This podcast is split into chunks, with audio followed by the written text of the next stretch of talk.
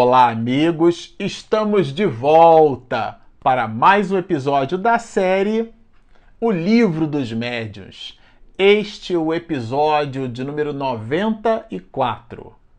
Bom, para você que está nos acompanhando no canal, nós estamos estudando o capítulo de número 21 da parte segunda desse livro maravilhoso, desse opúsculo nobre Trata-se do livro dos médiuns, o livro que definitivamente funciona como um verdadeiro tratado de parapsicologia, com igualmente dignifica, depois de 19 séculos, todos os processos de mediunidade, já que a mediunidade se fez presente e se faz presente na historiografia da criatura humana, mas foi Allan Kardec quem efetivamente pôs um procedimento, um código de conduta, que a gente então diz que ele codificou o Espiritismo. Esse é o segundo dos cinco livros é, expedidos pela condição é, diferenciada, ímpar, é, desse brilhante homem. Trata-se de um espírito luminar que se anonimizou através desse pseudônimo, Allan Kardec, nós expedimos vários é, episódios do, do nosso trabalho sobre o livro dos espíritos. Né? Nós temos uma série onde a gente estuda esse primeiro opúsculo, que é o livro dos espíritos, já que o livro que estamos estudando aqui trata-se do segundo livro expedido. E lá, no primeiro, o livro dos espíritos, nós, nos quatro primeiros episódios daquela série, O Livro dos Espíritos, estudamos um pouco da vida de Allan Kardec. Então, se você está nos assistindo aqui e você não tem ainda muitas informações a respeito de quem foi Allan Kardec, super recomendamos que você nos visite neste canal, lá no, na nossa série O Livro dos Espíritos, e os quatro primeiros episódios, antes da gente começar a estudar a introdução da obra, já que a introdução do livro é dividida em 17 partes. Antes mesmo disso, antes dessa abordagem, nós estudamos um pouco sobre a vida do mestre de Lyon, para a gente entender a importância é, desse contexto, da, a importância dele e em como, é, como um professor e cientista de sua época, ele conseguiu contribuir para expedir essas obras que são simplesmente fundamentais, como a terceira revelação que se nos apresenta como um norte-guia para a criatura humana. E aqui é, estamos estudando no capítulo de número 21 um conjunto de raciocínios que Allan Kardec vai nos dar sobre a influência, já que a gente viu as mais variadas perspectivas de influência, a influência do próprio médium, que a gente viu tratar-se do animismo, a influência moral desse próprio médium, a influência da mediunidade sobre a saúde, a influência da mediunidade nas crianças e a recomendação de não desenvolver mediunidade nas crianças, a condição infantil não se presta, ainda que ela se nos apresente, é, que ela medre, que ela brote, mas nós não deveremos incitar mediunidade nas crianças. Tudo isso trabalhou aspectos da influência da mediunidade. Depois, no capítulo 20, nós culminamos, né, vamos dizer assim, com as observações de Erasto, sobretudo ao final do capítulo de número 20, onde ele nos apresenta uma dissertação sobre a influência moral dos médios nos processos de comunicação. Aqui, no capítulo de número 21, ele continua Allan Kardec trabalhando os conceitos de influência, só que agora ele fala da influência do meio. E nós é, visitamos no episódio passado, nos despedimos com as seguintes considerações. Consideremos agora o estado moral do nosso globo e compreenderemos de que gênero devem ser os espíritos que predominam entre os espíritos errantes. Espíritos errantes são aqueles que estão na erraticidade ou no mundo espiritual. São aqueles essa condição assim de vagar, né? Há inclusive em astrofísica uma expressão é, para planetas, né, que não necessariamente gravitam numa órbita específica e eles são considerados planetas errantes, não porque erram, mas porque estão na erraticidade, nessa condição de movimentação é, aleatória, vamos dizer assim. E o espírito pode, é, nessa condição de errante, isto é, na erraticidade, certamente influenciar e ser influenciado. Então, Aqui no capítulo 21, quando Allan Kardec trata da influência do meio, logo nas questões 1 e 2 que nós estudamos no episódio passado, nós vimos que esse meio representa justamente esse ecossistema que pode favorecer a influência e ela é neutra. Vimos isso também.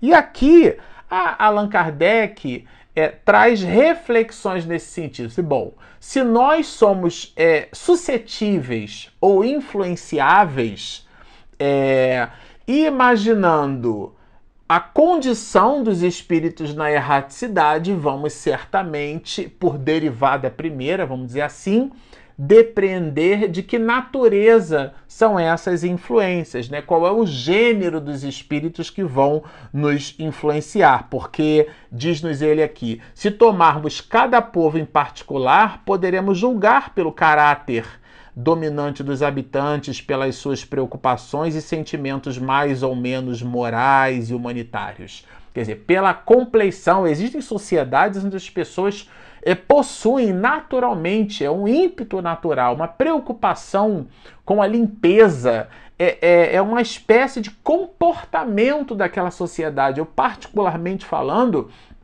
eu vou dizer a vocês que eu fiquei positivamente impactado. Eram 8, 9 horas da noite. Eu passava ali em, em, San Diego, que é uma cidade que fica na Baixa Califórnia, nos Estados Unidos. Fazia um frio enorme 4 graus, 3 graus. E eu cortei na quarta avenida com um mendigo, e o mendigo comia avidamente um sanduíche. E de repente, na hora que nós nos, nos entrecortamos, né, na mesma, eh, na mesma direção, mas em sentido contrário, né, é, é, um, um em relação ao outro. Mas na hora que nós nos cortamos assim, eu percebi de jogo de olho que ele, avidamente comendo o sanduíche, deixou um papel cair no chão. E aquele movimento quase instintivo que a gente faz, né, de parar e ele, o mendigo, voltou, estava ventando, inclusive o papel se deslocou, ele perseguiu o papel, catou o papel no chão, amassou o papel, olhou para mim, olhou para o que seria uma lata de lixo, e era uma lata de lixo, ele se aproximou da lata de lixo e jogou a lata de lixo, o, o papel fora na lata de lixo. Um mendigo americano, né? Bom, Aquilo é um comportamento. Há colegas meus, por exemplo, que quando viajaram para determinados países, né, comentaram comigo que o jornal local é uma vitrina que você coloca uma moeda, então a vitrina tem um movimento de básculo. À medida que você coloca a moeda, ela libera a engrenagem e o básculo, então, é, consegue se movimentar, esse movimento basculante, né? E, e, você pode ter acesso a todas as revistas, porque afinal de contas a portinhola se abriu, mas a moeda que você colocou lhe dá direito a retirar um único exemplar. E o modus vivendi daquelas pessoas é efetivamente retirar o que lhe cabe ou o que lhe pertence, aquilo que ela então, é, por consciência, né, ela faz faz jus, né? Eu me lembro muito bem para a gente encerrar esses exemplos, né? Estacionava o carro num estacionamento da Califórnia. E eu olhei para um lado, não tinha ninguém, olhei para o outro, não tinha ninguém. E existia uma máquina. E eu precisei chegar na máquina e dizer na máquina qual era a coordenada do automóvel que eu tinha colocado, qual era o automóvel e quanto tempo eu pretendia ficar ali. Não tinha nenhum ser humano vigiando, era a própria consciência, né? Então é, é, é, desse tipo de habitante, é o caráter dominante dos habitantes, é a compleição da criatura pelas suas preocupações e sentimentos mais ou menos morais e humanitários. Vejam, é a relação, a pessoa entende que ela está lesando a si mesma, além de lesar aos outros, né? De que ordem são os espíritos que de preferência se reúnem no seio dele? Nós temos exemplos no nosso dia a dia e esses exemplos eles extrapolam. Então, esses países onde a gente observa, né? Todo esse comportamento que a gente chama de comportamentos de primeira ordem ou comportamentos de primeiro mundo, o epicentro desse comportamento gira em torno desses aspectos de caráter dominante dos seus habitantes, né? Os aspectos mais ou menos morais e humanitários, porque é uma preocupação com o bem-estar do outro, já que a vida em sociedade, aquilo que nos caracteriza como, como criaturas civilizadas, que é uma palavra que vem do latim, significa civilis, né? Daí é que vem inclusive a palavra civilização. A criatura civilizada, portanto, é aquela capaz de viver em sociedade. E se vive bem em sociedade, quando se preocupa com os outros que estão à nossa volta. São os aspectos humanitários aqui, inclusive está em itálico, né? De que ordem são os espíritos que de preferência se reúnem no seio dele. Isto é, assim como temos na nossa sociedade pessoas que, quando nos visitam, é, limpam estádios de futebol, porque três quartas partes de nós, infelizmente, deixamos resíduos da, da, da, nossa alimentação ali, né? Aquelas festinhas de aniversário que a gente faz, ou até mesmo na casa espírita, quando termina o aniversário, termina a festa, é aquela cena de devastação, um monte de copinho espalhado, papelzinho amassado em cima de mesa, e a gente faz aquilo que seria, ou que deveria ser, um hábito comum entre nós, o da higiene, o de colocar o lixo no lixo. Então, são questões para nós observarmos, porque às vezes a gente extrapola quando a gente fala desses aspectos de moralização, mas eles se nos se apresentam simplesmente no detalhe. E aqui um ponto áureo que Allan Kardec vai nos colocar é: partindo deste princípio, suponhamos uma reunião de homens levianos inconsequentes, ocupados com seus prazeres, quais serão os espíritos que preferentemente os cercarão? Olha, é uma. É, vocês vejam que é uma linha de raciocínio que Allan Kardec adota que é bem coerente. Se uma sociedade tem o seu comportamento firmado e formado pela consciência de seus habitantes, imagina por influência em desdobramento, a gente só não, não vê efetivamente, né? Abstração feita aos médios videntes, mas é, eles existem, formam uma realidade pulsante e vibrante e nos influenciam. Imaginem pessoas levianas reunidas, certamente incitadas com igualmente influenciadas por espíritos da mesma ordem, do mesmo grupo, assim como formamos grupos sociais e o nosso comportamento em sociedade fala das nossas tendências, da nossa compleição, não é diferente este mesmo diálogo por afinidade, por associação de afinidade na erraticidade, esse conúbio, né? E Allan Kardec produz essa reflexão. Não serão, por certo, espíritos superiores porque se aqueles são levianos, atrairão pessoas ou espíritos levianos, mesmo na ausência de qualquer evocação.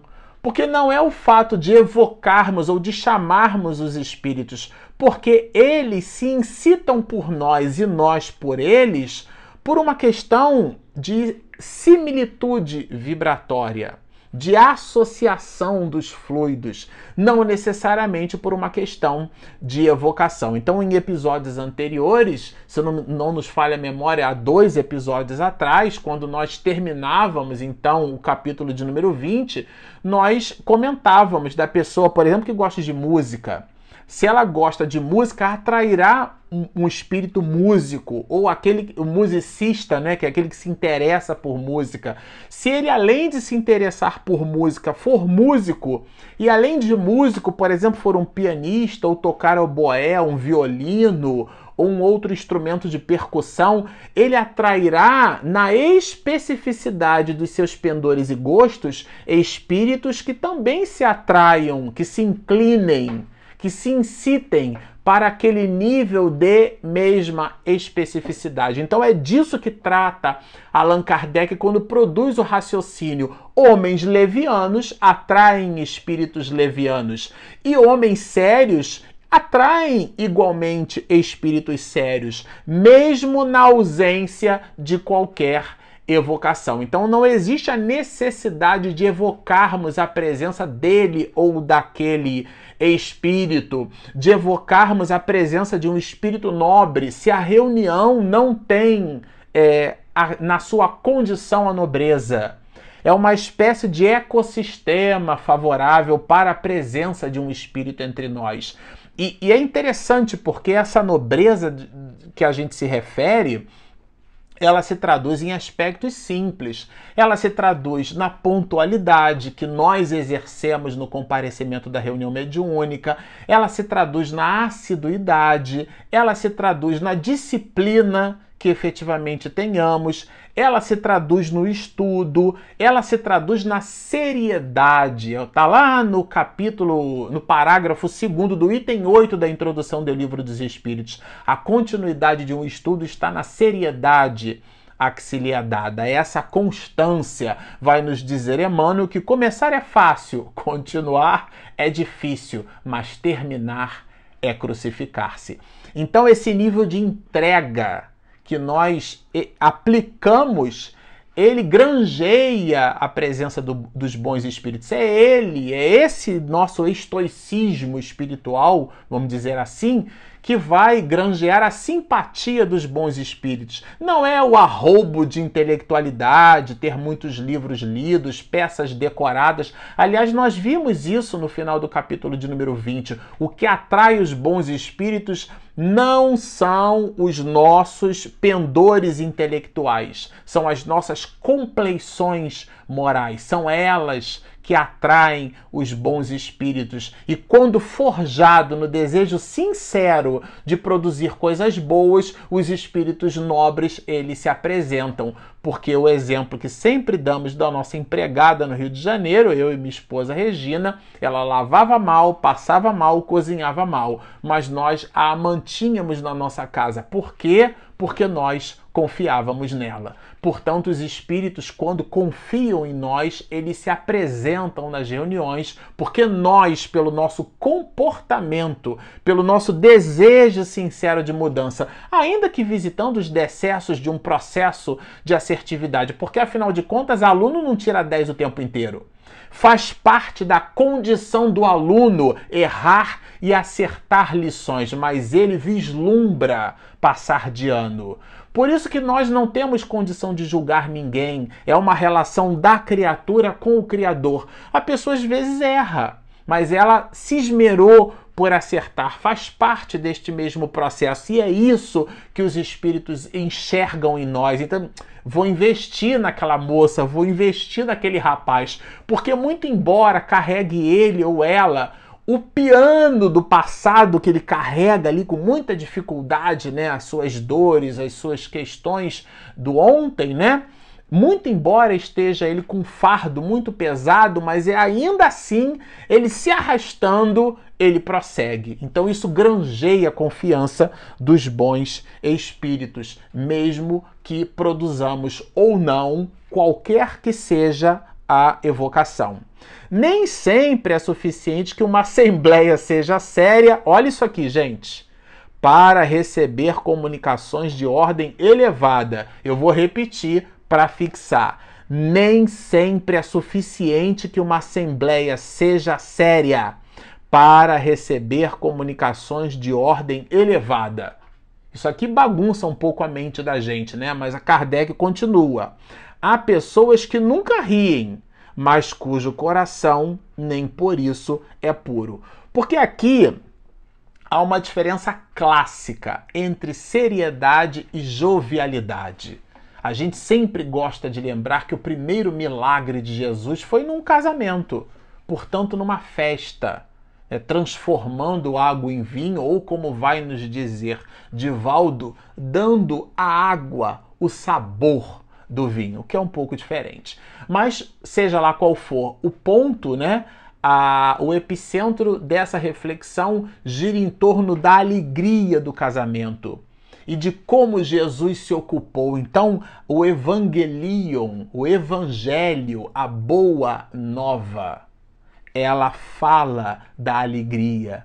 A pessoa não precisa ser carrancuda, né? Ser em si mesmada, aquele processo de introspecção, aonde no lugar de irradiar alegria, de irradiar bem-estar, ela irradia um aspecto é, é, intrusivo, um aspecto introspectivo que, de certa forma, conduz as pessoas que a observam como se ela tivesse assim ligada a uma a um decesso, tivesse ligada a uma prostração.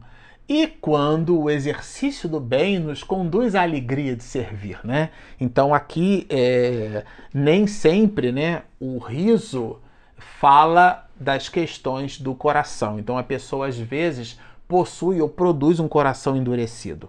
Quando as comunicações concordam com a opinião dos assistentes, não é que essa opinião se reflita no espírito do médium, como num espelho, mas porque tendes convosco espíritos que vos são simpáticos. Isso aqui é bem interessante. Às vezes a mensagem apresenta critérios que a gente, nossa, mas que mensagem é essa? Só que o espírito que se comunica ali está na razão direta do pensamento da maioria daquelas pessoas.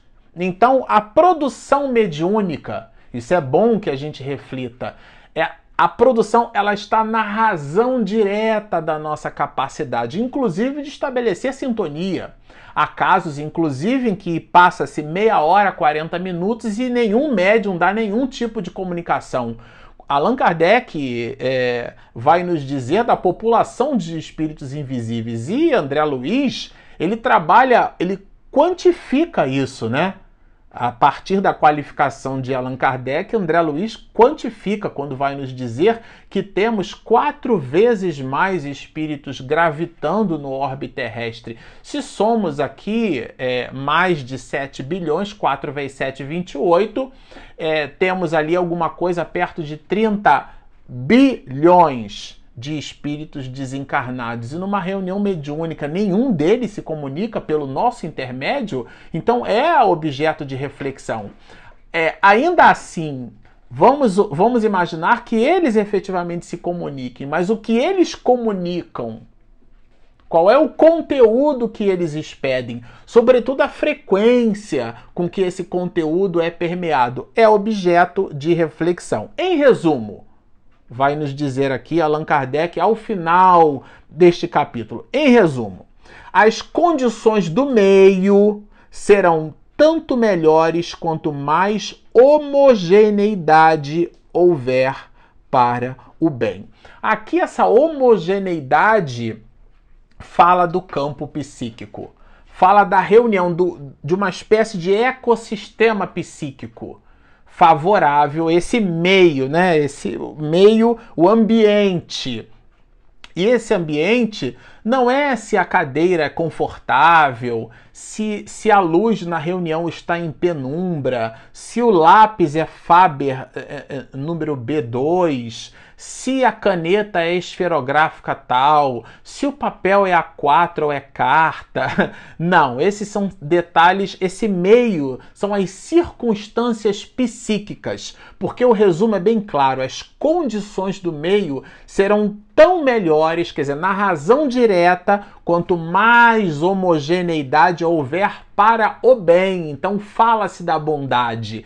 É a produção, a condição da reunião, a atmosfera, como se ela produzisse cheiro, produzisse cor, produzisse vida, né? André Luiz chama isso de vibriões mentais, quando dinamizados numa perspectiva é, de inferioridade, né?